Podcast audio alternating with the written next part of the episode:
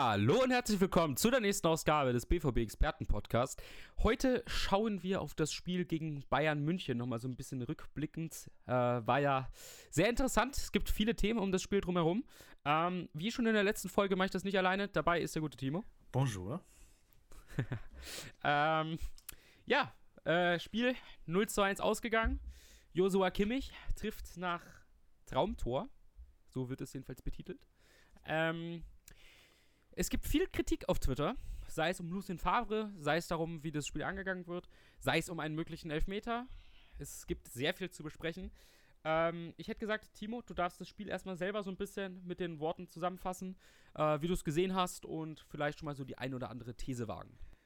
Ja, ähm, es war auf jeden Fall sehr interessant anzuschauen. Ich war froh, dass wir ein Spiel gesehen haben, diesmal losgelöst äh, vom Endergebnis, aber in dem zwei Mannschaften aufeinander getroffen sind, die naja, auch vom Tabellen, von der Tabellenregion her entsprechend gespielt haben. Oftmals waren ja die letzten Duelle in der Bundesliga dann schon ziemlich deutlich für Bayern, auch wenn der BVB in der letzten Saison zu Hause das Heimspiel gewonnen hat. Aber im Großen und Ganzen gab es in den Duellen oftmals ähm, ja, ziemlich klare Ergebnisse. Ähm, ich finde, der BVB hat das in der ersten Halbzeit richtig gut gemacht, ähm, hat die Bayern vor viele Probleme ähm, gestellt, ähm, auch es geschafft, einen Robert Lewandowski über 90 Minuten überhaupt ähm, gar nicht zu Wirkung kommen zu lassen. Ich glaube, er hatte ähm, so wenig Torabschlüsse und Tormöglichkeiten wie in den letzten Wochen und Monaten noch nie. Dementsprechend ähm, ist sein Teil richtig gut aufgegangen. Ähm, natürlich in der zweiten Halbzeit wurde es vielleicht ein bisschen schwächer. Ähm, ich glaube, da können wir gleich im Detail mal drüber reden. Insgesamt ähm, geht der Sieg, glaube ich, in Ordnung, auch wenn der BVB gerade in der ersten Halbzeit ähm, genug Möglichkeiten hatte, ähm, auf ihrer Seite auch ein Tor zu erzielen. Ich habe mich damit gerechnet, dass wir kein Tor schießen. Ähm, aber ich glaube, da können wir in den nächsten Minuten auch mal drüber sprechen, warum es äh, nicht zu einem Tor gereicht hat gestern. Ja, vielen Dank. Ähm, ich würde auch mal diesmal richtig anfangen. Von der Einteilung her und würde mit der ersten Halbzeit und den ersten Minuten anfangen. Du hast es mit dem Tor äh, schon angesprochen in den ersten Minuten, ich würde mal sagen, so die ersten zehn, hat man richtig, richtig, richtig ordentlichen Fußball gespielt. Also man hat direkt gesehen, Lucien Favre hat sich da was überlegt gegen das, was äh, der gute Herr Flick gegen Dortmund geplant hat. Also das offensive Pressing hat man eigentlich meiner Meinung nach ja sehr gut ausgehebelt, hat sich da mit den langen äh, Bällen auf die Außen da immer sehr gut aus den ja, Anläufen der Bayern immer sehr schön gelöst und ist auch sehr sauber. Also man hat auch erkannt, dass die Spieler wussten, wann und wo sie den Ball hinspielen müssen. Die Spieler haben sich richtig angeboten und dadurch haben sich natürlich auch Räume in den ersten Minuten äh, für Dortmund in der Offensive gebahrt. Und man hatte da ja sehr gute Abschlusssituationen. Ich erinnere mich da genau in der ersten Minute noch, als Erling Haaland ähm, Julia, ähm, Manuel Neuer da äh, umkurvt und dann aufs leere Tor abschließt, beziehungsweise erst durch die Beine von Neuer und dann klärt der gute Herr Boateng auf der Linie. Übrigens, für mich hätte Erling Haaland den Ball etwas höher platzieren müssen und nicht einfach nur flach durch die Beine. Ähm, aber das ist noch ein anderes Thema, kann Timo vielleicht auch nochmal gleich was zu sagen. Und man hatte dann auch weiter viele Aktionen über die Außen. Davis hatte ein paar Probleme mit Hakimi erstmal anfangs. Da ist äh, der gute Aschraf auch öfters mal durchgebrochen und er hat den Ball versucht in die Mitte zu bringen, der da ja bestimmt zwei, dreimal abgeblockt wurde und eigentlich da hätte auch gut durchkommen können. Ähm, Abschließend lässt sich aber sagen, es ist kein Tor gefallen, was gezählt hat. Es gab ja dieses eine Abseitstor. Ähm, aber war ja ganz klar, also muss man das jetzt hier nicht wirklich vertiefen. Um, es haben einfach die letzten Prozent und Konzentration gefehlt. Bevor wir auf das Offensive eingehen, würde ich nochmal ganz kurz den Matchplan so ein bisschen von dir analysiert. Ja, sehr gerne. Ähm, vielleicht noch einmal kurz, bevor wir dazu kommen, zu der Haaland-Sache. Ähm, natürlich ist es in der ersten Minute ähm, ich glaube, es war die erste oder zweite Minute, ähm, schwierig. Da bist du als Stürmer natürlich geil, ähm, direkt das Tor zu machen. Ähm, den Abschluss, den er gewählt hat, war natürlich nicht die optimale Version. Ähm, natürlich ähm, antizipierten Boateng da auch gut und äh, platziert sich da auf der Linie. Ähm, ich hätte mir vielleicht ein bisschen mehr ähm, Übersicht gewünscht. Dann hätte man zum einen gesehen, dass Boateng auf der Linie stand ähm, und auf der anderen Seite vielleicht auch gesehen, dass ein Rafael Guerrero über die linke Seite mitgelaufen ist und äh, eigentlich vor David Alaba ähm, war und äh, mit einem entsprechenden Ball vielleicht sogar einkopfen könnte. viel Theorie, es hat nicht gereicht zum Tor. Trotzdem, wie du gerade schon gesagt hast, hat man in den ersten Minuten gesehen, ähm, wie es gehen kann. Ähm, ich glaube, man stand defensiv sehr kompakt, auch sehr gut. Ähm, es gab viele Situationen, wo der BVB ähm, ja schon fast in so einem 5-3-2 agiert hat, wo ähm, teilweise auch Thomas Delaney mal in erster Linie angelaufen ist, gerade ein Leon Goretzka ähm, und sich ein Hazard ein Stück weit nach hinten ähm, fallen ließ. Und ähm, das Ganze war schon sehr kompakt. Der FC Bayern hatte natürlich ein bisschen mehr Ballbesitz in den ersten Minuten. Ähm, ist natürlich auch relativ typisch für die Bayern, die ähm, ja dann aber auch geduldig blieben und ja, nicht irgendwie nervös wurden. Die Fehler, die sie gemacht haben, äh, hat der BVB dann drauf gelauert. Ähm, leider aber ja, mit zu vielen technischen Defiziten und Ungenauigkeiten nicht dafür gesorgt, dass es ja annähernd gefährlich werden konnte fürs Tor von Manuel Neuer. Ähm, insbesondere ging es über die rechte Seite ziemlich oft, weil Alfonso Davis natürlich ähm, einen sehr starken Offensivdrang hat. Ähm, da ging es hin und wieder über die Seite, weil auch ein Serge Gnabry nicht defensiv so viel gemacht hat und ähm, ja, da war es dann einfach ähm, insbesondere auch ein Hakimi, aber auch äh, Julian Brandt mit vielen Fehlpässen und ähm, mit vielen Ungenauigkeiten und ähm, das hat halt einfach dazu geführt, dass die Chancen oder die Halbchancen, die sich ergeben haben, nicht genutzt werden konnten und ähm, das hat der FC Bayern ja ein Stück weit anders gemacht in der ersten Halbzeit. Es gab da ein, zwei richtig gute Chancen, die auch knapp waren ähm, und das Tor ähm, sodass die Halbzeitführung da auf jeden Fall in Ordnung ging. Und ähm, BVB hat es im Prinzip defensiv nicht schlecht gemacht. Ähm, trotzdem äh, offensiv ähm, war das ja nicht ganz so ordentlich, ähm, nicht ganz so konzentriert ähm, und nicht so gut zu Ende gespielt, wie wir es in den Spielen gegen Schalke und Wolfsburg gesehen haben. Ja, ich würde, bevor wir dann vielleicht nochmal ein bisschen später, gerade mit Hinblick auf die zweite Hälfte, nochmal so ein bisschen das Offensivspiel nochmal ein bisschen mehr im Detail durchgehen, nochmal sehr gerne auf die Defensive zurückgehen. Also Borussia Dortmund hat in den ja, ersten 10 bis 15 Minuten, sage ich jetzt mal, das Spiel eigentlich ja, sehr gut kontrolliert nach vorne und dann ist man so eingebrochen wäre zu hart, aber man hat sich dann schon von den Bayern so ein bisschen nach hinten drängen lassen. Die Bayern haben da schon Druck ausgeübt, also es ging dann los mit der ersten Aktion, wo Lewandowski da den Ball einmal mitnimmt und Mats Hummels war es, glaube ich, den Ball dann blockt. Davor hat dann Mats Hummels dann auch noch sehr, sehr früh gelb gesehen für ein taktisches Foul. Ähm, die Bayern wurden besser und Serge Gnabry hat dann auch einmal fast äh, getroffen. Da hat Piszczek dann überragend, also ja, also Superlative werden von vielen natürlich immer so und so gesehen, aber ich sage sogar Weltklasse ähm, antizipiert und den Ball da auf der Linie geklärt, also den Laufweg da hinter Böki zu machen, den macht nicht jeder Verteidiger, also das muss man da hier nochmal definitiv erwähnen.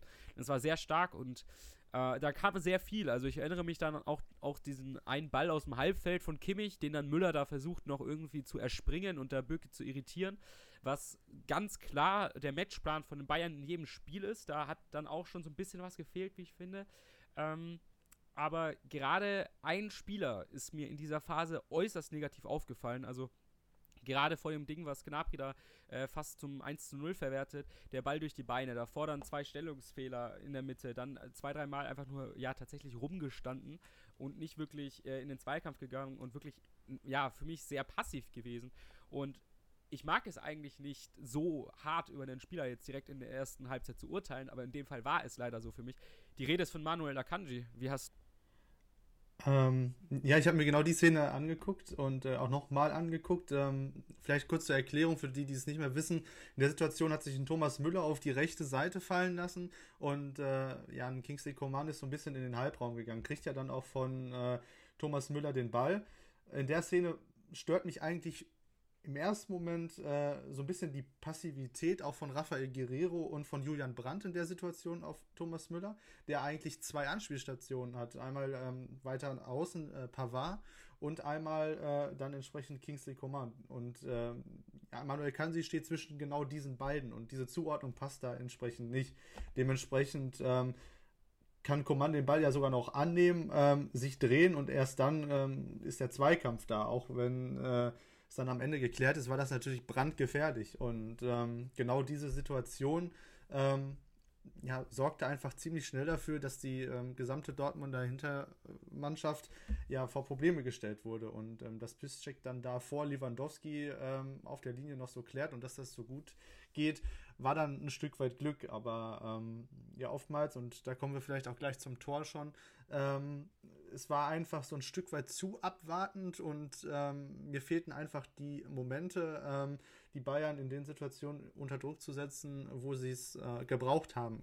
könnten. Dementsprechend war es da ziemlich einfach und Thomas Müller kann den Ball in Ruhe annehmen, chippt ihn äh, auf Coman und hätte eigentlich noch eine weitere Möglichkeit mit Pavard gehabt und das in der, ähm, in der Zone des Spielfeldes ist schon sehr gefährlich. Ähm, von daher ist das so ein Knackpunkt gewesen, ähm, wo man hätte ähm, auf jeden Fall ansetzen müssen und ähm, das passierte, glaube ich, noch ein zweites Mal. Ähm, kurz äh, vor dem Tor gab es noch eine Szene.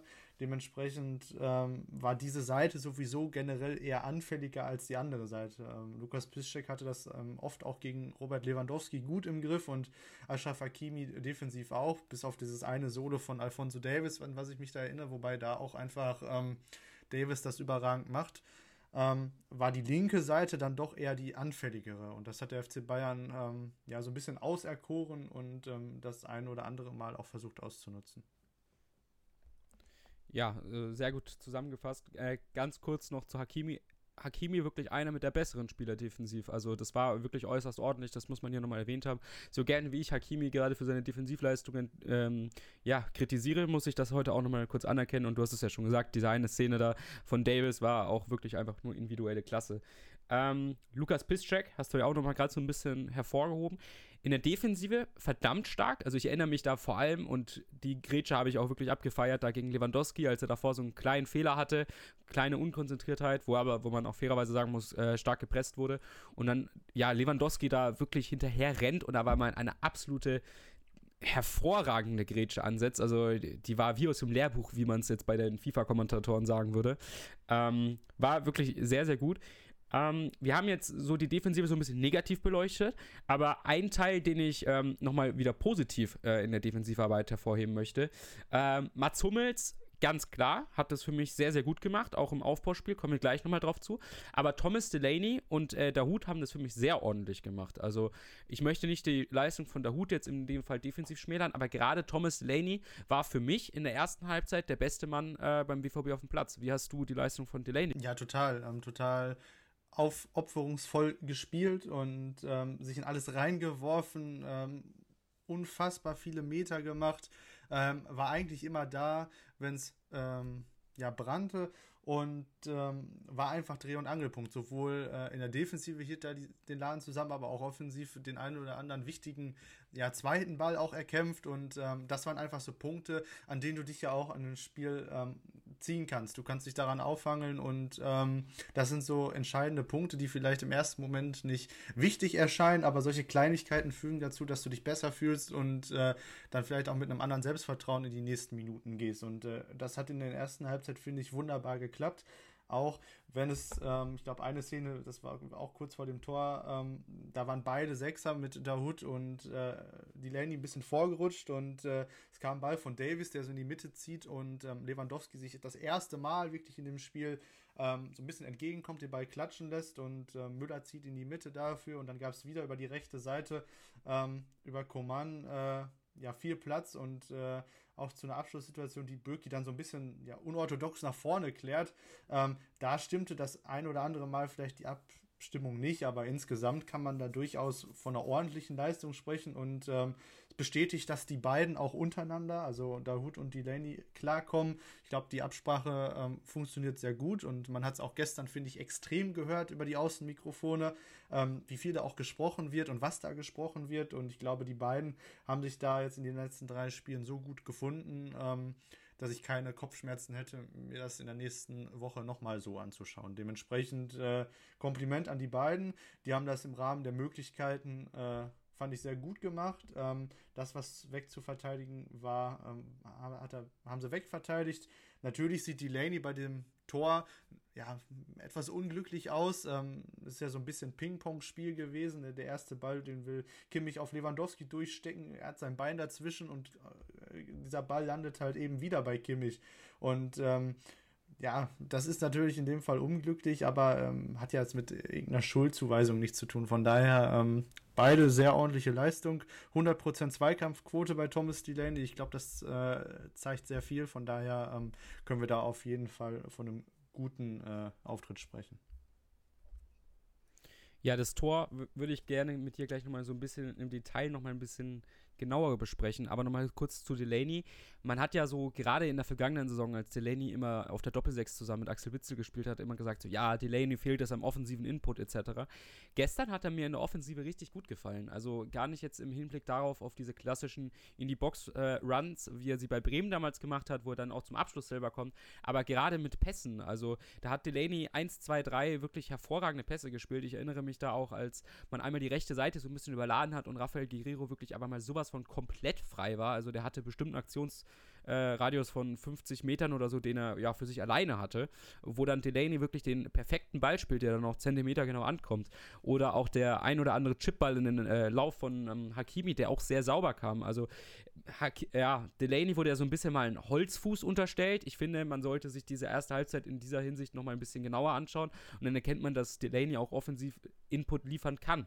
Ähm, möchte ich nur nochmal festgehalten haben. Ebenso hatten wir bei Dahut, ähm, auch wenn wir gerade bei Delaney waren, aber wenn wir das jetzt äh, im Zusammenspiel nochmal ein bisschen genauer betrachten, auch sehr, sehr gut gefallen mit seinen offensiven Ansätzen. Also man hat ja ähm, das schon gemerkt, das haben wir auch beim Wolfsburg-Spiel so ein bisschen angesprochen, schon in der Analyse. Ähm, ich habe das Gefühl, dass der Hut jetzt mal komplett losgelöst davon, wie der Druck vielleicht von den ganzen Zuschauern ist, welcher auf ihm lastet, heißt das Gefühl, er geht auch mit einer völlig anderen Einstellung ins Spiel rein. Davor war immer so, dass äh, ja, Dahut, du kommst rein, hey, du musst jetzt unbedingt unsere ganze Offensive überleben, spiel so viele, ja, unmögliche Pässe, wie sie jetzt ein Julian Brandt in seiner besten Verfassung spielt. Spiel genau diese Pässe, genau durch fünf Schnittstellen am besten gleichzeitig durch und sei einfach der Mann für den offensiven Input. Aber dann auch mit so einem Druck ausgestattet, dass dann halt eben solche Aktionen, wie wir sie, ja, in Anführungsstrichen von früher von Dahut kennen, zustande kamen. Jetzt glaube ich, dass ein Lucien Favre eher zu Dahut sagt, hey, spiel dein Spiel, mach es, mach es alles sauber und richtig und dann passt das. Und dadurch hat sich jetzt so eine gewisse Konstanz etabliert bei der Hut, welcher dann auch, ähm, auch offensiv dann, ja, zwar jetzt nicht, ja, diese vielen Risikoaktionen dabei hatte wie davor, aber die Aktionen, die er dann macht, haben eigentlich wesentlich besser funktioniert. Wir werden darauf dann später, wenn wir die zweite Halbzeit nochmal ein bisschen genauer beleuchten, da bestimmt auch nochmal ein bisschen öfters zu sprechen kommen auf den Offensivinput. Das möchte ich aber nur nochmal erwähnt haben. Ich hätte gesagt, wir gehen jetzt einfach direkt zum Tor, das 1 zu 0. Es war sehr, sehr unglücklich. Du hast es gerade jetzt schon so ein bisschen angeschnitten gehabt, dass man davor den Ball irgendwie nicht richtig geklärt bekommen hat, eins, zwei Mal und dann das Tor fällt. Ähm, Delaney da ja, ja den Ball da komplett unnötig einmal davor so nach vorne rausgegrätscht und dann auch vor dem Tor dann nochmal irgendwie auch dran gewesen und so ein bisschen nach vorne rausgegeben. Äh, ja, natürlich kann man sagen, jetzt nicht konsequent geklärt, vielleicht noch minimale Schuldzuweisung, aber gerade im Internet ähm, herrscht ja gerade so die Diskussion auf Twitter, äh, Fehler von Birki oder Geniestreich von äh, Kimmich oder beide. ähm, ich wusste, dass du mir diese Frage äh, stellst und ich möchte vorher nochmal an dem Tor ansetzen. Ähm, ich weiß nicht, ob ihr das alle noch vor Augen habt, aber es, es entsteht ja diese Ping-Pong- Situation. Ähm, ich glaube, ein Kingsley Coman ist dran beteiligt, ein Thomas Müller ist beteiligt und äh, Leon Goretzka irgendwie ja auch. Und ähm, als der letzte Ball dann, ich glaube, Hummels grätscht ja auch noch so halb irgendwie rein, dann zu Kimmich kommt, ähm, ist für mich der erste Fehler. Also ich finde, da äh, wird einfach zu inkonsequent äh, verteidigt. Ähm, vielleicht geht es ein Stück weit zu schnell, aber ein Rafael Guerrero deckt in der, auf, in der Situation die linke Seite, die aber völlig unbesetzt ist, weil ein Kingsley Coman ähm, sich im Zentrum auffällt und ein Julian Brandt steht hinter Kimmich und äh, ja, schaut so ein bisschen zu und ist so ein bisschen Alibi-mäßig dabei. Dementsprechend ähm, finde ich schon, dass in dieser Phase 20, 22 Meter vor dem Tor ähm, ja doch ein Stück weit ähm, ja, konsequenter agiert werden darf. Ähm, von daher würde ich die Schuldzugabe ist natürlich immer schwierig, aber eine Teilschuld auf jeden Fall auch da. Ähm, aber äh, Roman Böki macht ja im ersten Moment sogar den Schritt noch raus und ähm, weil er, glaube ich, gar nicht äh, damit rechnet. Und ähm, wenn das von Kimmich dann wirklich so gewollt war, dann ist das natürlich ideal gemacht. Ähm, ich glaube, ein Torwart bewegt sich schon alleine ein Stück weit nach vorne, um den Winkel zu verkürzen, um, äh, wenn Distanzschuss kommt, einfach ein bisschen eine bessere Ausgangssituation zu haben. Ähm, man kann als Torwart, glaube ich, in der Situation einfach nicht mit dem Loop verrechnen. Ähm, ich erinnere mich an ein Tor, was der BVB mal erzielt hat, äh, Shinji Kagawa auf Schalke. Das war so ein bisschen ähnlich. Aber ich glaube, äh, dass ähm, das schwierig ist, da jetzt eine Schuldzuweisung zu treffen. Ich glaube, als Torwart hat er sich da nicht falsch verhalten. Ähm, natürlich gibt es andere Möglichkeiten, aber ich glaube, das passiert so intuitiv und ähm, du rechnest mit allem, aber nicht mit so einem Lupfer. Und wenn der Joshua Kimmich das so gut gesehen hat und ähm, das genauso wollte, dann äh, ist das einfach auch die Klasse, die ihn auszeichnet. Das muss man dann einfach auch so anerkennen. Und ähm, ja, dann ging es halt in diesem Spiel eben nur über besondere Momente. Und wenn das dieser besondere Moment dann war, dann äh, hat es in dem Fall gereicht. Von daher würde ich die Schuldfrage Frage da gar nicht so groß aufhängen. Ähm, mich stört ähm, mehr das, was man hätte vermeiden können und das ist nicht der, das ist der Schuss selber. Dementsprechend äh, wünschte ich mir da auch von den Offensivspielern so ein bisschen mehr Zugriff. Ähm, das war ja schon ziemlich kompakt und dann doch noch so viel Platz zu haben, um diesen äh, Lupfer auszupacken, ähm, war ich so ein Stück weit verwundert. Dementsprechend äh, ja, würde ich die Schuldfrage sowieso nicht so groß aufhängen. Äh, wenn man was besser machen könnte, dann äh, natürlich auch ähm, die Arbeit gegen den Ball in der Situation. Ja, also was ich schon mal sehr wichtig finde, ist, du hast es gerade schon angedeutet, ähm, dass Birki da nach vorne geht, da rechnet der Keeper nicht damit und das ist auch vollkommen normal. Und das muss ich auch nochmal kurz sagen. Ich habe, ähm, lustigerweise, das weißt du nämlich noch gar nicht, ähm, ich war fünf Jahre Torwart, ähm, bis ich dann gemerkt habe, dass das mit mir bei den Wachstumshormonen ein bisschen äh, schwieriger wird äh, und war da auch zwei Jahre mal in der deutschen Torwartschule. Das war sehr, sehr interessant und habe ich viel gelernt. Und da kann ich auch sagen, also den Schritt nach, nach vorne, den machst du da definitiv einfach aus dem Gefühl heraus. Das ist da, du rechnest ja nicht mit einem Lupfer. Ähm, das Problem, was ich dann allerdings beim Lupfer selber habe, ist, dass Birki ähm, mit der Hand voll dran ist. Also das Stellungsspiel ist in dem Fall nicht mehr das Problem. Er ist voll dran nur er versucht den über die Latte zu lenken, anstatt den einfach zur Seite rauszuhauen. Und das ist so ein bisschen das Problem. Dass das jetzt an dem Stellungsspiel lag, sehe ich gar nicht so nochmal. Ähm, Kimmich hat dann ja auch nach dem Spiel gesagt, so ja, das Trainerteam hat gesagt, dass Roman Bürki immer weiter vom Tor steht. Ich sag, ich sag ganz ehrlich und ich halte die These, nein, ich glaube nicht, dass das das Trainerteam äh, so gesagt hat, dass Bürki da öfters davor steht. Ich hab, glaube, dass sich da Kimmich einfach nur nochmal ein bisschen mit profilieren möchte. Äh, aber so bei dem Übergreifen, da hätte Bürki den Ball zur Seite rausklären müssen. Ähm, ja, ich würde das einfach jetzt so stehen lassen, weil wir können das jetzt nicht ändern und wir wollen jetzt nicht in der Folge über das Torwartspiel diskutieren. Ich möchte es nur so nochmal stehen lassen haben. Ähm, ich würde dann einfach direkt weitermachen mit der zweiten Hälfte. Das Interessante an der zweiten Hälfte war aber das, was zwischen der ersten und der zweiten passiert ist, nämlich da gab es zwei Wechsel. Julian Brandt, du hast es vorhin schon angedeutet, hatte ja so ein paar Unkonzentriertheiten, alles nicht so perfekt ausgespielt, äh, wurde dann ausgewechselt, ähm, leistungsbedingt, taktisch bedingt oder fitnessbedingt. Wahrscheinlich eine Mischung aus äh, allen drei, kannst du ja auch nochmal gleich deine Meinung dazu mit reinwerfen. Und den Wechsel Julian Brandt für Jane Sancho konnte ich noch, ja, ich fand es jetzt nicht perfekt, dass man Brandt statt Hazard rausgenommen hat, aber ich finde, den konnte man noch nach, nachvollziehen irgendwie, wenn man sich das jetzt irgendwie schönreden wollte. Ähm, ein Wechsel, den ich aber gar nicht nachvollziehen konnte, war, dass Emre Can für Thomas Delaney kam, welcher für mich unumstritten der beste Mann beim BVB in der ersten Hälfte war. Und dann ist das Spiel ja so ein bisschen gekippt. Das hatte auch so einen gewissen Grund.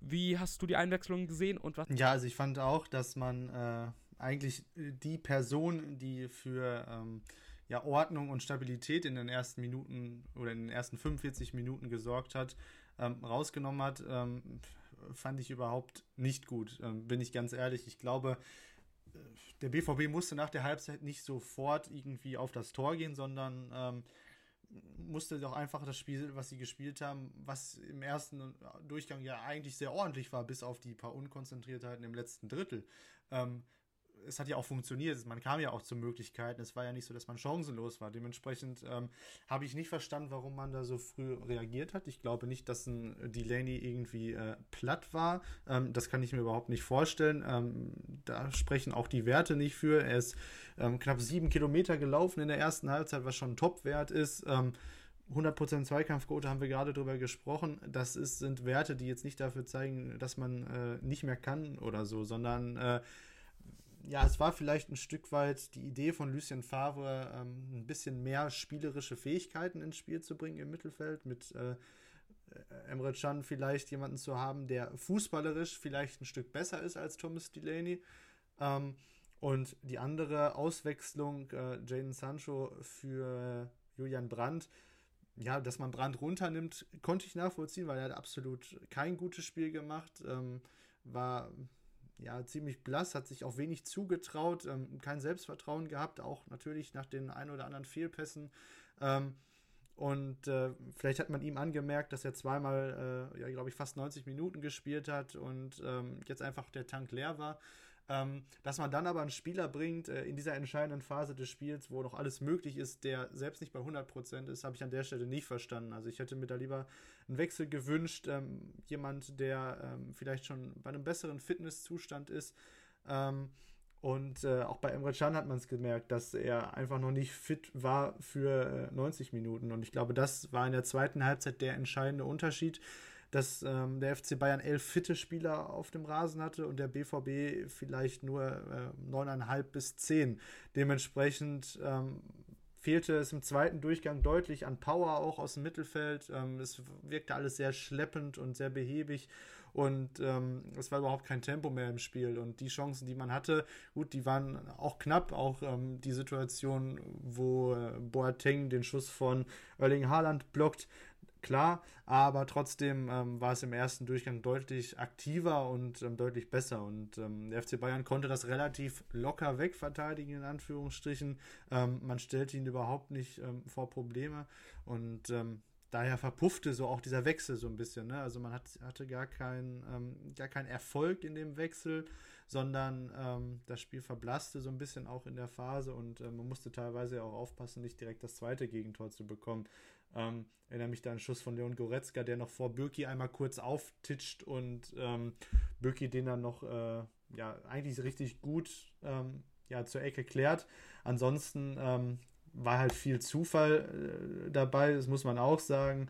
Ähm, und außer die Chance von Haaland ähm, gegen Boateng, über die wir mit Sicherheit gleich auch nochmal sprechen, ähm, gab es dann im zweiten Durchgang auch nichts. Ne? Natürlich äh, kam dann am Ende nochmal so die typische Schlussoffensive, aber das war jetzt auch nicht das Zwingendste. Dementsprechend war es schon ziemlich einfach ähm, für den FC Bayern in der zweiten Halbzeit das Spiel zu verteidigen und selbst äh, Nadelstiche zu setzen. Ähm, auch wenn die nicht erfolgreich blieben. Ähm, Robert Lewandowski hat man nicht gebraucht in dem Spiel, ähm, war total wirkungslos. Ähm, dementsprechend war es im zweiten Durchgang ja, alles ziemlich ähm, behäbig, aber auch äh, ja, unkontrolliert und viel Zufall. Ähm, von daher wundert mich das Endergebnis dann auch nicht. Der BVB konnte nicht mehr, ähm, Bayern wollte nicht mehr, dementsprechend blieb es beim 1-0 und ähm, ja, als Erling Haaland dann noch verletzt raus musste, ähm, war, glaube ich, meine Hoffnung zumindest schon fast am Ende. Ja, jetzt hast du es äh, ja schon mal sehr gut auf den Punkt gebracht, schon mal soweit. Ich würde mal gerne eins, zwei Schritte zurückgehen. Fangen wir nochmal kurz an mit den Einwechslungen, nochmal aus meiner Perspektive, äh, mit dem Fitnesszustand. Also ja, ich muss dir da komplett zustimmen. Also das war eine absolute Katastrophe. Ähm, ich fand es ehrlich gesagt sogar auffälliger bei Jan als bei Sancho. Und bei Jan hat es mich aber ein bisschen mehr gewundert. Ich fand ihn gegen Wolfsburg eigentlich verhältnismäßig fit. Also zumindest hat er da jetzt keinen negativen Eindruck gemacht, formulieren wir es so. Und dann hat er da so zwei, drei Aktionen gehabt, wo man wirklich gemerkt hat, irgendwie, ja, ist jetzt nicht 100% dabei, hat so eher vielleicht so das Problem, hey, wie, wie schwer sind die Beine schon? Äh, irgendwie fühle ich mich jetzt nicht so wendig, irgendwie sowas. Und dann hat er ja auch da ein, zweimal den Ball komplett unnötig verloren und hat dann auch ein, zweimal so zu so einem, ja, kleinen Dribbling angesetzt und hat dann relativ schnell gemerkt, ja, irgendwie fühle ich mich jetzt nicht so. Äh, Jaden Sancho hat, wenn ich ganz ehrlich bin, aber mal absolut gar keinen Impact gehabt. Der hatte dieses eine Dribbling da auf links außen, wo er einmal gut äh, vorbeigeht an Pavard und dann den Ball in die Mitte bringt, äh, mit so einem kleinen Drall, der dann knapp am Tor vorbeigeht, zieht Euling Holland da vielleicht ganz durch, wird das vielleicht mal gefährlich, aber war schon in Ordnung, da nicht hinzugehen, war wirklich aussichtslos und das war es dann halt auch. Und du hast es auch schon erwähnt, die Wechsel sind komplett verpufft. Ich frage mich halt, wäre es vielleicht nicht sogar von Lucy Favre richtig gewesen, mutig zu sein und Gio Reyna zu bringen, weil Gio Reyna hat in den paar Aktionen, die er dann, ja, ich glaube in der 70., 75. oder sowas kam, war eigentlich ganz ordentlich. Ähm, war das vielleicht eher so die Hoffnung, dass Jane Sancho mit seiner unbestrittenen individuellen Klasse dann vielleicht trotzdem noch was rauszaubert? Oder war Lucien Favre nicht mutig genug, Gio Reyna zu bringen? Ja, vielleicht eine Mischung aus beiden. Ich glaube tendenziell, wenn man äh, Sancho und Reyna auf dem gleichen Fitnesslevel sieht als Trainer, dann bringe ich eher einen Jane Sancho als einen Gio Reyna. Ähm, völlig klar. Vielleicht war das der Grund. Auf der anderen Seite ähm, äh, hätte ich mich auch äh, nicht gewundert, wenn ein Innenverteidiger das Spiel verlassen hätte. Ne? Gerade Mats Hummels, der vielleicht auch einen abbekommen hat, schon eine gelbe Karte hatte, hätte mich auch gefreut, wenn da vielleicht taktisch ein bisschen was anders passiert wäre. Man geht auf Viererkette ähm, oder ne, oder bleibt einfach mutiger und äh, zieht einen Chan vielleicht dann in die Innenverteidigung und hat dann im, im Mittelfeld noch einen kreativen Kopf mehr, anstatt äh, man die Lane jetzt zu ersetzt. Ähm, dementsprechend ähm, hätte ich mir da vielleicht was anderes gewünscht, aber ich meine, Lucien Favre wird sich dabei was gedacht haben und ähm, ja, das hat leider dann nicht geklappt, so wie er sich es gedacht hat. Ob jetzt eine andere Alternative die bessere gewesen wäre, ist natürlich jetzt hinterher immer leicht zu sagen. Dementsprechend ähm, möchte ich das gar nicht tun. Ich äh, hätte mir nur was anderes gewünscht in dem Fall. Ähm, ja, auch ein Stück weit mutiger zu sein, klar. Ähm, aber ich glaube, das ist ja insgesamt auch nicht der Stil von Lucien Favre, ähm, ohne das jetzt zu kritisieren. Aber ich glaube schon, ähm, dass man vielleicht mit einem offensiven Mehr auf dem Platz ähm, ein bisschen mehr ähm, Akzente setzen könnte. Und ähm, man hat viel gesagt, es, in dem Spiel geht es um ziemlich viel. Ob du dann am Ende 1-0 verlierst oder 2-0 ist dann auch egal. Aber wenn du dir zumindest sagst, ähm, gut, ich habe zumindest alles probiert, dann äh, kann man damit deutlich besser leben. Und ob man jetzt wirklich zu dem Spielstand äh, alles probiert hat, ähm, weiß ich nicht. Ja, ähm, ich würde gerne mit einer Situation dann direkt weitermachen, die du schon angeschnitten hast und die ja, Gesprächsthema Nummer eins ist äh, nach dem Spiel. Elfmeter oder nicht Elfmeter bei dem vermeintlichen Handspiel von Jerome Boateng. Ähm, für die Leute, die die Szene nicht mehr im Kopf haben, was ich bezweifle, weil ich glaube, dass jeder diese Szene mindestens 100 Mal gesehen hat. Äh, einfach auf Twitter, ich habe aktualisieren können, ich habe fünfmal das Video gesehen. Ähm, der Schuss von Erling Haaland kommt, wäre aufs lange Eck gegangen. Ich glaube sogar, dass er aufs Tor gekommen wäre und ziemlich gut platziert gewesen wäre.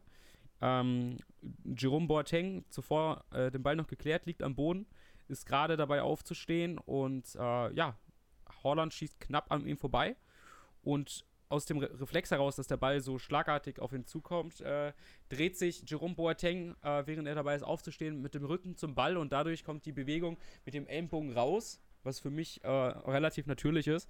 Und es sieht halt dann einfach, weil er sich halt mit dem Rücken zum Ball dreht, ähm, so aus, als würde er dann halt daraus der Ellenbogen raus zum Ball gehen. Ähm, das ist jetzt natürlich meine subjektive Wahrnehmung, äh, wie ich das jetzt gesehen habe, was der Bewegungsablauf von Jerome Boateng ist. Ähm, ohne jetzt ähm, hier selber noch eine finale Wertung drauf zu legen, möchte ich nochmal kurz etwas klarstellen bezüglich der Handspielregelung. Ich bin selber Schiedsrichter und ich bin ganz ehrlich, teilweise blicke ich da nicht selber, selber ganz durch. Das war so ein äh, klassisches Beispiel dafür.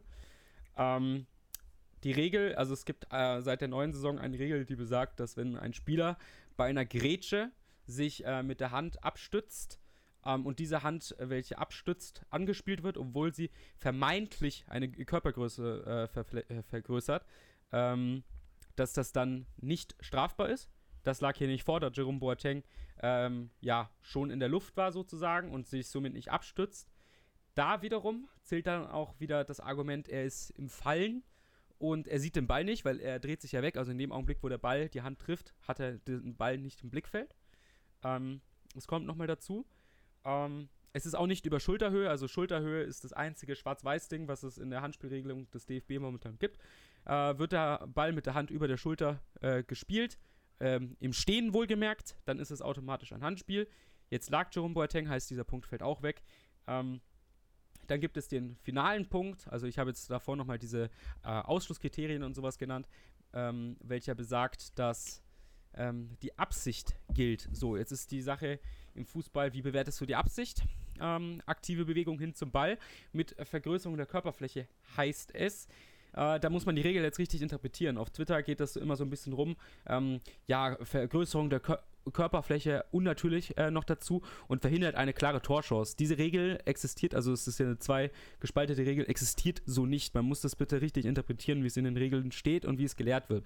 Es gibt dann nämlich noch genau mit diesen anderen Regeln, die ich gerade erzählt habe, nämlich noch das ähm, Ausgeschlossene, denn ich wurde von zwei, drei Leuten, wurde mir die Regel nämlich zitiert geschickt und da steht das nämlich genauso drin, ähm, obwohl ich gesagt habe, es existiert so nicht. Wie gesagt, Gegenteil lesen. Ähm, und dann ähm, würde man das so aus den Regeln interpretieren, wenn es eine aktive Bewegung zum Ball gibt, äh, welche nicht auf einen natürlichen Reflex basiert. Und da ist äh, in, ja, bei den Schiedsrichtern so die Regel, ähm, wenn es einfach Dummheit ist. Also wenn man einfach wirklich sieht, der Ball wäre ein bisschen weiter als nur kurz knapp am Körper vorbeigegangen und es wirklich einfach nur dumm ist, ähm, dann wird er trotzdem gepfiffen.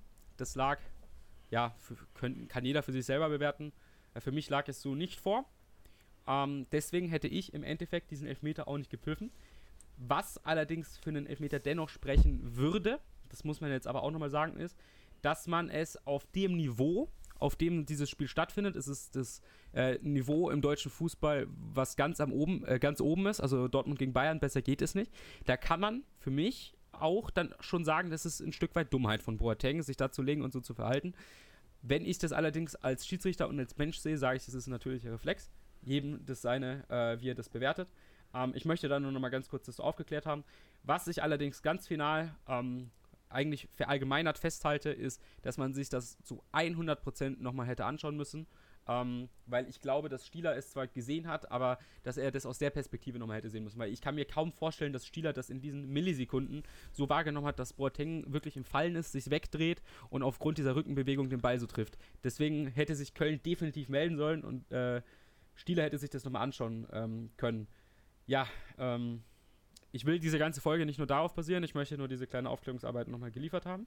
Auch so ein bisschen meine eigene Meinung vertreten haben. Timo, hast du da noch etwas zu ergänzen? Ja, ähm, vielleicht werde ich jetzt ähm, für diese Aussagen auch gehatet, ähm, aber ich stehe dazu und ähm, ich bin der Meinung, dass diese Szene ähm, die perfekt, das perfekte Beispiel für, die, für das richtige Funktionieren zwischen Schiedsrichter und Videoschiedsrichter ähm, gezeigt hat. Und zwar aus einem Grund. Stieler hat sofort angezeigt, kein Elfmeter. Ähm, wenn der Schiedsrichter sich da sicher ist, dann ähm, soll man ihm da auch vertrauen. Ähm, wenn dann aber auch keine Meldung aus Köln kommt, heißt das im Umkehrschluss, dass ähm, da keine krasse Fehlentscheidung vorliegt, sondern der Kölner Keller tendenziell da ja auch eher mitgeht. Und ähm, viele Entscheidungen, die der Videoschiedsrichter sagt, bitte guck dir die an, berufen ja einfach auf unfassbar mehrfacher Wiederholung der ähm, Zeitlupe. Und ähm, dieser Eindruck ähm, trübt eigentlich immer die Situation an sich. Ähm, es gab ein gleiches Beispiel ähm, am, ich glaube, zwei, drei Stunden später im Spiel zwischen Leverkusen und Wolfsburg. Ähm, da gibt es einen Schuss aus 18 Metern von Arnold. Ähm, er trifft Baumgartlinger, der ähm, gemessene von Sky 2,30 Meter vor ihm steht den Arm äh, verschränkt vor dem Bauch hält, ähm, sich in diesem Zuge wegdreht und dann mit dem Ellbogen den Ball berührt. Es gibt Freistoß und kurz vor der Halbzeit durch diesen Freistoß das 2 zu 0. Ähm, auch da war sich der Schiedsrichter sicher und auch da sehe ich keine ähm, krasse Fehlentscheidung. Dementsprechend auch da hat sich der Videoschiedsrichter nicht gemeldet und ähm, ich finde, das zeigt, ähm, dass die Verantwortung in der im Ermessen des Schiedsrichters ist. Und ähm, ich sehe, wie du gerade auch gesagt hast, aus den bekannten Gründen auch bei Boateng kein Elfmeter. Und ich finde es eigentlich gut, dass genau in so einem Spiel, Spiel der Schiedsrichter, der fand ich auch eine ordentliche Leistung gezeigt hat, ähm, sich da so sicher ist und da diese Position vertritt. Auch natürlich hätte ich mir als Dortmund-Fan einen anderen Ausgang gewünscht. Ähm, rein sachlich muss ich aber sagen, dass ich ähm, ja, es gut fand, wie, da, wie dort gehandelt wurde. Ähm, genau richtig für mich. Ähm, der Schiedsrichter hatte das Selbstvertrauen, die Sache selbst zu entscheiden. Ähm, wenn es krass falsch gewesen wäre, hätte er Infos bekommen, kam er nicht. Dementsprechend kann man lange drüber streiten. Ähm, von daher bin ich damit okay, dass es da keinen Elfmeter gab. Ja, was ich auch noch mal ganz kurz ähm, zu dem Elfmeter bei Boateng noch mal ganz kurz sagen möchte, ist, ich hätte mir sehr gewünscht, dass, ähm, oder was heißt sehr gewünscht, ich kann das einfach mal auf eine andere Situation abziehen. Vergangene Saison, Derby, ähm, Dortmund gegen Schalke. Ähm, da hat, äh, ist das gleiche passiert mit Julian Weigel, der angeschossen wird. Es ist nicht genau dieselbe Situation, aber es kommt für mich aufs Gleiche hinaus. Kurze Distanz, ähm, Julia, äh, Weigel wird angeschossen, ein Reflex, welcher daraus basiert. Er sieht den Ball nicht richtig, er dreht sich sogar noch weg. Äh, der wird gepfiffen. Und das unterstreicht für mich einfach nochmal so, ja, als BVB-Fan siehst du das natürlich so. Und da mache ich auch keinen Vorwurf so. Nur das Ding ist, dass ich das als Schiedsrichter nochmal automatisch aus einer anderen Perspektive sehe und komme deswegen zu diesem Urteil. Ähm, ich kann aber auch jeden äh, verstehen, der das äh, mit der vollen Leidenschaft so sieht, aber wie Timo gerade auch schon gesagt hat, aus der sachlichen Perspektive kommen die halt beide zu diesem Schluss. Ähm, und dem ist erstmal nichts weiter hinzuzufügen.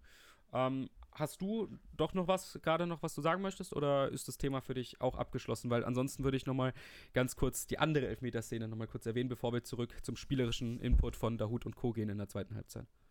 Ja, vielleicht nochmal kurz abschließend. Also ich glaube, ähm, dass es allen gut tut und äh, losgelöst jetzt vom BVB und Entscheidungen um und mit dem BVB, dass die Verantwortung äh, mehr in die Schiedsrichter gelegt wird. Und äh, ich glaube, das haben wir in den ersten ähm, Spielen der Bundesliga mit Videoschiedsrichter ähm, völlig falsch erlebt und ähm, da wurde es völlig falsch interpretiert und ähm, völlig falsch genutzt. Und ähm, ich bin froh, dass die Verantwortung ähm, immer mehr bei den Schiedsrichtern wieder liegt. das war definitiv anders. Und wenn sich der Schiedsrichter da sicher ist, dann macht er das auch. Es gab übrigens auch, ähm, und das fällt vielleicht so ein bisschen ab, überhaupt kaum Proteste. Also weder ähm, von der Dortmunder Trainerbank noch von den Spielern. Da wurde vielleicht mal kurz gesagt Hand, aber jetzt äh, nichts, wo die Spieler gesagt haben, da muss ich zum Schiedsrichter hingehen und sagen Hand, Hand, Hand, Hand, Hand. Ähm, von daher ähm, glaube ich auch, dass das ein entscheidender Punkt ist und auch den Schiedsrichter in seiner ähm, Entscheidung bekräftigt. Ähm, da in der ersten Halbzeit zum Beispiel eine Szene, wo Thomas Müller ähm, laut Hals den Schiedsrichter gefordert hat, schau dir bitte Elfmeter an, ähm, was natürlich genauso viel Quatsch war, aber ähm, das ist auch immer ein Zeichen, wenn die Spieler schon nicht ähm, irgendwie sich aufdrängen und sagen, Schiedsrichter, schau dir das bitte an, dann ähm, ist das, glaube ich, auch im subjektiven Empfinden der Spieler so, dass das eine Entscheidung war, die okay ist. Ähm, von daher glaube ich, wir können es dabei belassen. Jeder hat da seine individuelle Meinung zu und äh, individuelle Auslegung der Regel. Schiedsrichter gestern hatte diese Auslegung und ähm, ändern können wir es sowieso nicht. Abschließend zusammengefasst, die Handregel ist Müll. ähm, aber das wissen wir nicht erst seit gestern. Ähm, die Szene Akanji gegen Lewandowski am Ende. Ich weiß, die interessiert aber absolut niemanden, weil es äh, ja, am Ergebnis des Spiels keine Auswirkung mehr gehabt hätte. Ähm, ich möchte aber noch mal ganz kurz noch mal erwähnen, jetzt äh, muss ich wieder ein paar Regeln hier rausholen. Ähm, es gibt bei der Unterscheidung zwischen Foul oder nicht Foul ähm, keinen Unterschied, ob das jetzt im Mittelfeld passiert oder ob das im Strafraum passiert. So. Jetzt natürlich ein normales Halten, was bei einem äh, langen Ball im Mittelfeld als Foul gepfiffen wird, das pfeifst du in der Praxis, nicht im Strafraum. So. Ähm, also so ein bisschen Fingerspitzengefühl äh, kommt natürlich immer dazu und da hat ein Schiedsrichter dann halt auch eine klare Auslegung, wie er das macht. Ähm, rein an der Linie, die Stieler gefahren ist, ähm, hätte er alles pfeifen können, weil auch wenn mir Stieler von der Körpersprache her gefallen hat, war das von der Linie teilweise ein bisschen fragwürdig, aber das passiert in so einem Spiel, da muss ich Stieler auch mal so ein bisschen in Schutz nehmen, weil viele können sich da gar nicht reinversetzen, äh, was das eigentlich für ein Job ist, wenn du da als Schiedsrichter auf dem Feld stehst. Aber jetzt davon losgelöst, ähm, Akanji geht nur mannorientiert dahin, gar nicht Richtung Ball und checkt den aber mal komplett weg mit äh, ja, höherer Intensität. Ähm, ich sag ganz ehrlich, ich bin froh, dass ich das nicht entscheiden musste und dass das zu dem Zeitpunkt schon entschieden wäre. Wäre es genau andersrum passiert, heißt 0-0, äh, beziehungsweise 1-0 Bayern und ähm, ja, wer, ja, wer könnte es gewesen sein? Boateng checkt so ähm, Jane Sancho um, dann wäre das nochmal sehr lustig gewesen. Äh, da kann man, äh, ja, mal wieder sagen, das hat man beim BVB dann auch wieder so ein bisschen vergessen. Wie hast du die Szene? Ja, ich glaube, dass ähm, der Schiedsrichter sich da überhaupt nicht angreifbar macht mit dieser Entscheidung, die er getroffen hat. Ich finde, er hat äh, zu den richtigen Zeiten im Spiel auch ähm, die Zeichen gesetzt und ähm, auch die gelben Karten gesetzt. Ich fand die gegen Mats Hummels richtig. Ähm, auch die gegen Dahut war richtig und genauso die gegen Thomas Müller. Dementsprechend fand ich das echt in Ordnung. Und ähm, natürlich ist so ein Spiel schwierig zu leiten. Ich finde, er hat es ähm, richtig gut gemacht ähm, dafür. Und ähm, bei der Entscheidung, ähm, gut, kann man sich über, drüber streiten. In England wird man drüber lachen, ähm, wenn man hier diskutiert, Elfmeter oder nicht. Ähm, natürlich agiert Akanji da sehr physisch, klar. Ähm, ich glaube auch, es war so ein Stück weit äh, Lewandowski-Stil, da so auch zu fallen, weil ich glaube, das macht er auch ganz gerne. Ähm, in Kombination mit äh, der Tatsache, dass Lewandowski per se schon gefrustet ist, wenn er kein Tor schießt, ähm, kommt das, glaube ich, so ein bisschen äh, ja, zusammen und ähm, in der Not war Stieler gar nicht, ähm, da Elfmeter pfeifen zu müssen. Ne? Das Spiel war tendenziell entschieden. Ähm, pfeift er, gibt es wahrscheinlich mehr Diskussion, als wenn er nicht pfeift. Dementsprechend hat er da alles richtig gemacht, finde ich. Ähm, losgelöst, ähm, ob ich jetzt den BVB da unterstütze oder nicht. Ähm, ich finde, mehr Physis tut der Bundesliga gut. Und ähm, das war ja auch kein war ja nicht unfair und ähm, ich glaube, Akanji war mit dem Bein auch schon vor dem Ball. Dementsprechend äh, fand ich, das war in Ordnung und äh, lohnt eigentlich nicht, äh, über Elfmeter oder nicht zu sprechen, denn äh, ich glaube, in so einem Spiel kann man das ganz gut verkraften und äh, die Spieler können es sowieso ab.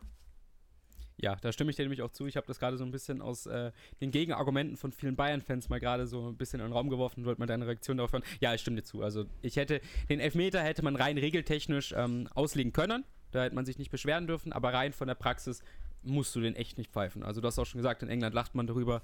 Sehe ich auch so, Lewandowski hätte das gerne angenommen. Lass uns zurück zum Spiel kommen. Also zum äh, taktischen, spielerischen Spiel und nicht nur von äh, Schiedsrichterentscheidungen.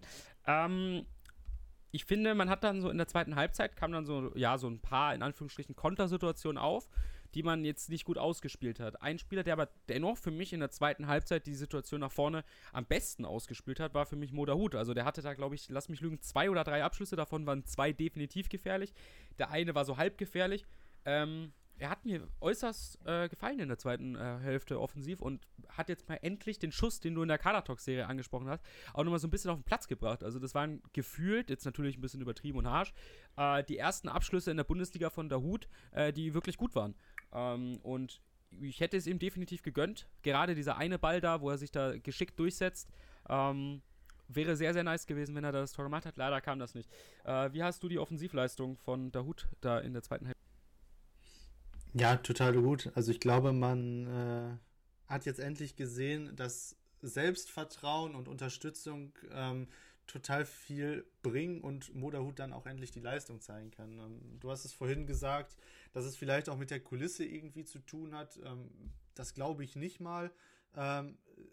Es, es geht, glaube ich, um Regelmäßigkeit und Spieler brauchen teilweise Wiederholungen, Routinen und, und, und. Und Routinen holst du dir nicht, wenn du mal sieben, mal zwölf, mal 16 Minuten spielst. So, Dahut hatte in dem Spiel vorher äh, zweimal 45 Minuten gespielt und davor gegen Schalke wurde er, glaube ich, ausgewechselt. Ähm, oder andersrum. Dementsprechend ähm, war da eine gewisse Routine da. Und ähm, wenn dir ein Trainer sagt, gut, äh, du spielst auch gegen Bayern, dann ist das äh, für dein Selbstvertrauen ähm, total viel wert. Und ich glaube, das hat er gezeigt. Ähm, er war sehr kommunikativ auch auf dem Platz. Ähm, hat seine Mitspieler geführt, ähm, ich, war oft in Bewegung, war fleißig, war wieder einer der, der am meisten gelaufen ist mit Torgen Hazard zusammen. Und ähm, das zeigt einfach, wie gut er auch Fußball spielen kann. Und ähm, das ist so das, was ich mir wirklich gewünscht hatte, als wir auch vor ein paar Wochen den Podcast ähm, zur Kader-Talk-Folge aufgenommen haben, dass das ähm, nochmal rauskommt. Und ähm, das sehen wir jetzt. Und ich glaube, das sehen wir noch äh, die nächsten Wochen. Ähm, es wird, glaube ich, schwierig, ihn da ähm, ja, zu verdrängen aktuell, weil er absolut gar keine Argumente liefert, ähm, nicht berücksichtigt zu werden. Und ähm, er ist fit, von der Fitness her auf dem Top-Level. Ähm, das sieht man ihn an. Und ähm, dementsprechend glaube ich, dass das äh, ja vielleicht der zweite Sommer für ihn beim BVB wird und ähm, er bis zum Ende der Saison auf jeden Fall noch die eine oder andere Minute bekommt. Ähm, belohnt sich jetzt schon mit guten Leistungen, wenn er sich dann vielleicht auch noch mit einem Tor belohnen könnte, ähm, wäre das vielleicht der perfekte Ausgang der Saison für ihn. Ähm, von daher kann ich nur zusammenfassen, das, was wir gestern gesehen haben, aber auch das, was wir die Tage davor gesehen haben in den Spielen, war sehr ordentlich und ähm, ich weiß, viele hatten ähm, Kopfzerbrechen und äh, Unwohl, als sie die Aufstellung gegen Schalke gesehen haben. Und ähm, ich hoffe, die wurden jetzt spätestens nach dem Spiel gegen München bestätigt, auch wenn das Ergebnis im Kollektiv natürlich negativ ist mit der Niederlage. Trotzdem äh, lohnt es sich, auf einzelne Spieler zu schauen, ähm, auch die Entwicklung zu beobachten. Und diese Entwicklung ist äh, in den letzten Wochen äh, ja mit die positivste beim BVB. Und ähm, ich glaube, die Steigerung ähm, zu den Spielen oder zu den Einsätzen davor hat so niemand erwartet.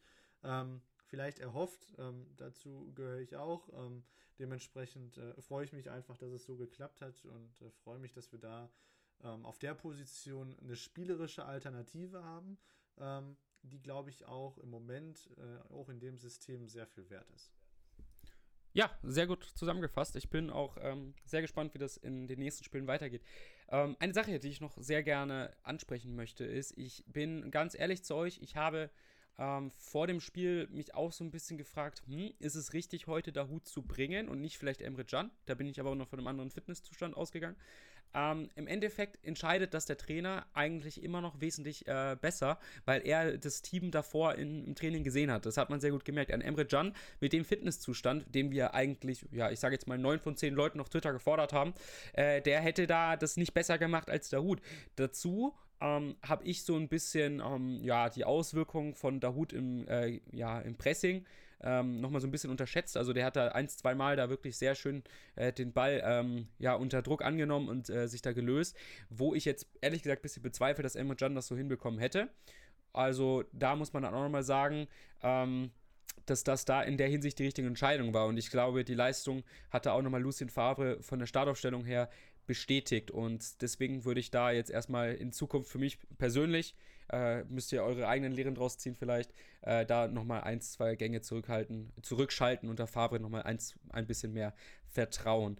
Ja, ähm, den letzten Spieler, den ich aus dem Spiel nochmal ganz kurz mit dir besprechen wollen würde, ist und ähm, auf Twitter gibt es von so einer Zeitung mit vier Buchstaben die Note 5 für den Spieler. Die Rede ist von Rafael Guerrero. Ich meine, wir müssen jetzt gar nicht erst argumentieren, dass wir schon mal sagen können, dass das absolut überzogen und lächerlich ist, aber kommt ja halt auch von der Zeitung mit vier Buchstaben. Ähm, wie hast du die Leistung von ihm gesehen? Denn ich fand ihn zwar nicht so stark wie gegen Wolfsburg und Schalke, aber er hat dennoch sich oft sehr, sehr schlau unter Pressing äh, gelöst und den richtigen Ball gespielt. Und das fand ich wiederum auch bemerkenswert gut. Und das ist auch einer so der Sachen bei Guerrero, die ähm, halt komplett untergehen. Also ähm, wir hatten früher äh, besonders das Problem, dass wir eben keine pressingresistenten Außenverteidiger hatten. Und gerade äh, gestern wurde Rafael Guerrero sehr oft aus den Außen angelaufen und hat sich da immer mit dem richtigen Pass im richtigen Augenblick gelöst und hat dann auch den richtigen Weg nach vorne gemacht. Und das ist mir so ein bisschen unterschätzt, auch wenn er defensiv das ein oder andere Mal dann nicht richtig stand. Ja, also ich glaube, wir haben ja vorhin schon drüber gesprochen. Ich fand äh, offensiv, aber das liegt ja im Kollektiv auch ähm, nicht so prägend wie die Spiele davor. Das hast du schon gesagt. Auf der anderen Seite ähm, war vielleicht auch nicht mehr möglich. Ähm, es ging viel mehr über die rechte Seite. Das ähm, war vielleicht die Seite, wo der BVB auch ein bisschen mehr sich erhofft hat. Ähm, gerade gegen Gnabry, der jetzt nicht so ganz viel Bock auf Defensivarbeit hatte. Ähm, und Thomas Müller schon viele Wege machen musste, sowohl nach rechts raus als auch nach links raus, defensiv. Und ähm, ja, defensiv ähm, ja, kann man sich eigentlich auch nicht so viel vorwerfen lassen, weil so viel hat man natürlich auch nicht zugelassen. In der einen Situation, wo Müller auf Command spielt, da ähm, haben wir vorhin drüber gesprochen, da hätte ich mir ein bisschen mehr erwartet. Ähm, bei dem Gegentor ähm, steht er ja so ein bisschen unglücklich im Nirgendwo. Ähm, ja, aber das sind Kleinigkeiten. Ähm, was da jetzt jemanden zu bewegt, eine Note 5 zu geben, weiß ich nicht. Ähm, losgelöst davon war es natürlich eines der unauffälligeren Spiele von ihm. Ähm, aber ich glaube, das äh, war jetzt erstmal eine Eintagsfliege und das sieht gegen andere Gegner dann auch anders aus. Gut, dann würde ich das Spiel ähm, Dortmund-Bayern abhaken und ich würde schon mal mit dir, ähm, wie letzte Woche, so ja, ein bisschen vorausschauen. Ähm, man spielt gegen Paderborn kommende Woche, äh, beziehungsweise diese Woche, äh, nächster Spieltag, äh, in Paderborn. Ähm, ich würde ganz gerne mit dir die Aufstellung besprechen und dann, was man so von dem Spiel erwarten kann und was man vielleicht besser machen muss. Aufstellung. Ähm, bleibt bei dir Roman Bürki im Tor oder hat der Patzer in Anführungsstrichen dich dazu verleitet, dass du heute Hits ins Tor stellst? Er darf im Tor bleiben. Sehr schön. Ja, äh, also ja, also ich würde Roman Bürki auch definitiv im Tor lassen ähm, und auch so Wechsel für, ich habe das zweimal auf Twitter gesehen, glaube ich, dass man Hits ins Tor stellt, jetzt gar nicht wegen den Leistungen, das wurde auch explizit nochmal dazu gesagt, ähm, sondern einfach, dass Hits mal wieder spielen kann. Glaube ich, dass das im Profifußball eigentlich nicht notwendig ist. Ähm, gerade wenn ja, der Ersatztorhüter dann auch schon kein Talent mehr ist. Äh, das nur mal so nebenbei. Innenverteidigung äh, ja, also ich glaube, Mats Hummels ist bei uns beiden einfach trotzdem nach wie vor gesetzt. Da würde ich mir keine Sorgen machen. Lukas Biszczyk auch. Die zwei äh, auch ein Lock bei dir? Ähm, nein. Ich, gl ah. ich glaube, ähm, okay. dass einer von beiden äh, eine Pause bekommen wird. Ähm, ich glaube, äh, ich glaube Mats Hummels tatsächlich. Glaubst Mats Hummels, okay. Ähm, dann stell doch mal deine Dreierkette auf. Ich fange mit meiner mal an. Äh, für mich über die linke Innenverteidigerposition kommt ähm, Lukas Piszczek. Ähm, über die Mitte kommt bei mir Leo Balerdi. Und über die Rechte, das ist jetzt vielleicht ein äh, bisschen schwierig, ob das wirklich so passiert, aber ich glaube sogar, dass auch Emre Can vielleicht nach hinten rückt. Das ist zwar vielleicht ein Wechsel zu viel, ähm, aber ich würde es mir so wünschen. Wenn ich jetzt allerdings realistisch sein würde, würde ich sagen, ähm, dass Akanji drin bleibt, muss ich fairerweise sagen, aber ich würde das so sehr gerne aufstellen. Glaube ich auch. Also ich glaube, Akanji bleibt auch drin, ähm, in Kombination mit äh, Emre Can und Lukas Piszczek. Du nimmst Balerdi also nicht Nein. rein? Okay. Ähm, interessant. Äh, lass uns mit dem Mittelfeldzentrum weitermachen. Äh, für mich Delaney und der Hut einfach. Ja, gehe ich mit. Okay. Ähm, linke Schieneposition, rechte Schieneposition, bleibt bei mir gleich. Bei mir nicht. Ich gehe mit äh, oh. Rainer und Hazard. Du glaubst, dass Lucien Favre so offensiv aufstellt auf den Außen? Ach so, die, da sind wir schon. Ich dachte, du meinst jetzt die äh, davor, entschuldige. Äh, nein, nein, nein dann, dann also, gehe ich mit äh, Hakimi und äh, Guerrero. Ja, jetzt hast du es schon für dich äh, ja, vorweggenommen. ähm, ja, äh, ja, langweilig, ich muss dir zustimmen. Ja, also das ich hätte glaube, ich jetzt an dass man Stelle auch gesagt. Ja, also ich glaube auch, dass man äh, mit Reiner und Hazard geht. Ähm, ja, Stürmerposition ist halt jetzt ein bisschen schwierig einzuschätzen weil die Frage ist, fällt Holland aus, fällt Holland nicht aus? Für die, die es nicht mitbekommen haben, hat sich das Knie verdreht, nachdem er mit äh, Stieler zusammengestoßen ist.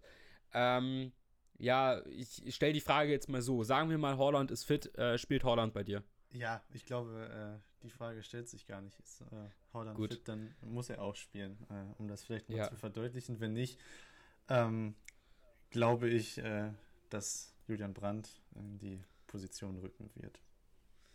Ja, ja, nicht Mario Götze. Nein, wobei ich glaube, äh, da mache ich mich jetzt auch wieder angreifbar. Ähm, ich glaube, es hätte dem BVB-Spiel gut getan, wenn Mario Götze zehn Minuten eher gekommen wäre.